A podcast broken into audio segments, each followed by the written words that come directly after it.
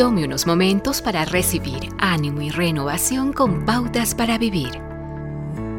La disciplina y obediencia es practicada por aquellos que se enlisten en el ejército. Aprenden a pararse derecho, tirar los hombros hacia atrás y al instante decir en voz alta, sí señor.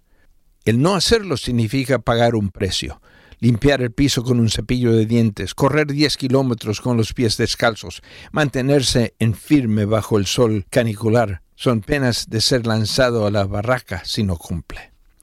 Hay otro tipo de disciplina, el tipo que deben ejercitar los médicos de guardia al hacer turnos por la noche, o los estudiosos dedicados a sus estudios hasta altas horas de la madrugada, la disciplina que motiva a las madres a levantarse al escuchar el llanto de su bebé.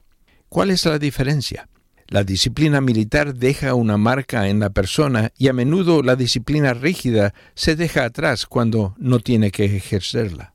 La autodisciplina, por otro lado, es un estilo de vida que es dictado por la conciencia o el deseo, no por el miedo a la fuerza. Se alimenta de la responsabilidad o el deseo de lograr algo que valga la pena y sea duradero. Esto nos lleva a preguntar, ¿cómo responde un cristiano cuando se trata de obedecer a Dios?